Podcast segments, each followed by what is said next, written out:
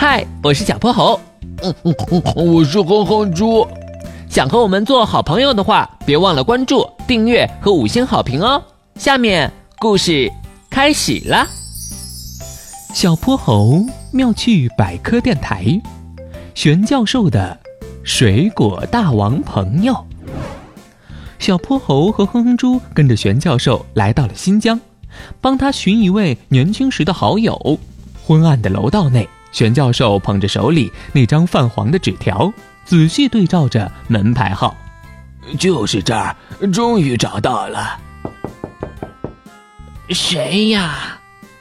一个满头白发的老奶奶开了门。请问斑鸠老先生住在这里吗？我是他年轻时的老朋友，斑鸠先生。哦，我想起来了，他呀，好多年前就搬走了，现在住在钻石大道。你可以去那里找，我给你写张地址吧。谢谢。玄教授拿着新地址，带着小泼猴他们走在宽阔的柏油路面上。一座座美轮美奂的别墅整齐地排列在道路两旁，这里的房子也太太太豪华了吧！是啊，比我家要大上十倍呢。他们在道路末端的别墅前停下了脚步，玄教授按响了门铃。没过多久，黑色雕花大门就吱呀一声开了，一位精神抖擞的老人走了出来。你们找谁呀？老班。你是老玄，是我。没想到这么多年过去了，咱们哥俩还能见上一面。两位老人激动的抱在一起，高兴的如同孩子一般。斑鸠爷爷领他们走进了家里，客厅没有想象中的奢华，里面有很多田园风的装饰，看上去温馨舒适。斑鸠爷爷拿出了一大盘水果招待他们。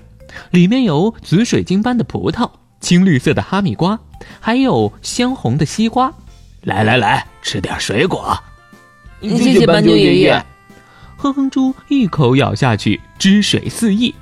哇，这葡萄也太甜了吧！比我吃过的任何葡萄都要甜。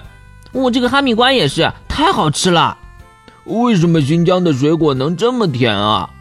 我们这的天气特别晴朗，日照时间很长，而且白天和夜晚的温度差异很大。这样的气候环境有利于积累糖分，还可以积累果实的香气，沉淀色素。所以这里的水果又好看又好吃。嗯，有这么美味的水果，我都不想回家了。当年啊，我的家境不太好。老玄，我记得是你在我最困难的时候借了我一笔钱，这样的情谊我永远不会忘记。哎，这都是小事。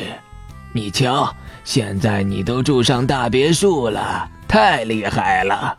不过我有点好奇，你究竟是怎么做到的？